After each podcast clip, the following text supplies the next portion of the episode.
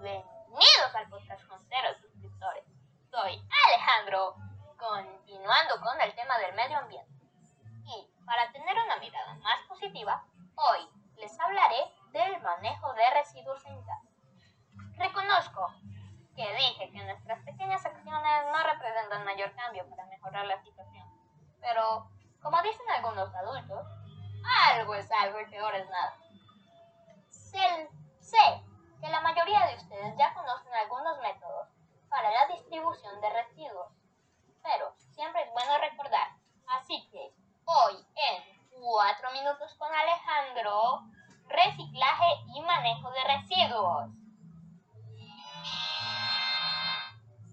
Tenemos un primer aspecto, reciclar. ¿Y qué es eso? Pues es algo tan sencillo como poner cada cosa en su lugar o, como lo define el diccionario, someter materiales usados o desperdicios a un proceso de transformación o aprovechamiento para que puedan ser nuevamente utilizados. Reciclar el papel, el vidrio y el plástico. El reciclaje es el proceso de recolección y transformación de materiales para convertirlos en nuevos productos y que, de otro modo, serían desechados como basura. El reciclaje tiene como objetivo preservar el medio ambiente y reducir la contaminación que provocan los residuos que generamos en casa. De ahí la importancia de separar la basura, seleccionarla y depositarla en los contenedores para papel, plástico, vidrio, pilas y residuos orgánicos. Recuerda que no todos los empaques plásticos o de cartón pueden ser reutilizados y los empaques que van a ser reciclados deben estar limpios y secos. Ahora, contaré cómo y en dónde se deben poner estos materiales. En cuanto a los contenedores, el color varía entre países, ciudades o hasta localidades. Lo más importante es que sepas separar correctamente plástico. El que tengo en casa es azul, pero en otros lugares puede ser amarillo. Ahí van las botellas de plástico, envases de detergente, champú, gel, las bolsas de papitas, tapas y tapones de plástico, bolsas de plástico y toda clase de envases de este material.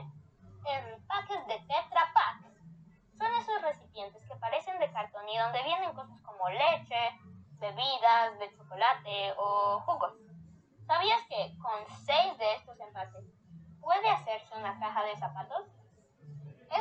Materiales también van en el contenedor azul o amarillo. Lata. Las latas están compuestas de aluminio y se pueden reciclar un número ilimitado de veces. Al contenedor azul o amarillo. ah, de nuevo. Envases de papel y cartón. Todos los materiales de papel y cartón deben ir al contenedor gris. En algunas partes es azul. para ser reciclados y ayudar a reducir la sobreexplotación de los recursos naturales. Algunos de estos son revistas, periódicos viejos, cajas de cereales, cajas de zapatos, papel de envolver y cuaderno. Vidrio.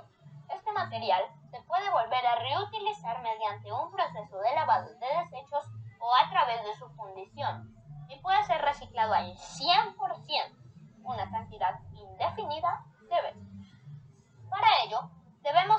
separarlos del resto de materiales, al contenedor blanco o verde. Aquí debemos depositar botellas de vidrio, frascos de vidrio como perfumes o colonias, tarros de alimentos, mermeladas, conservas, etc. Es fundamental diferenciar entre vidrio y cristal.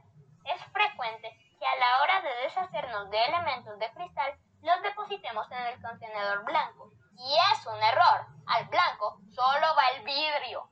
Los bombillos, espejos, ceniceros, vasos o vajillas no van en el contenedor. Debemos llevarlas al punto limpio o centro de recogida.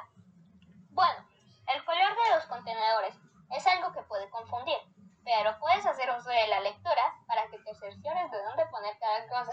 ok. Pielas y baterías. Nunca debemos tirarlas a la basura con el resto de residuos. Tienes componentes altamente contaminantes, por lo que es muy importante llevarlas a los contenedores de residuos peligrosos que tengamos más cerca de casa o al punto limpio. dónde he visto esos puntos limpios? En los centros comerciales. En Pereira, en El Éxito y el Parque Arboleda. Otros electrodomésticos, aparatos electrónicos, muebles y muchos otros también se pueden reciclar gracias a los puntos limpios. La ropa también es reciclable.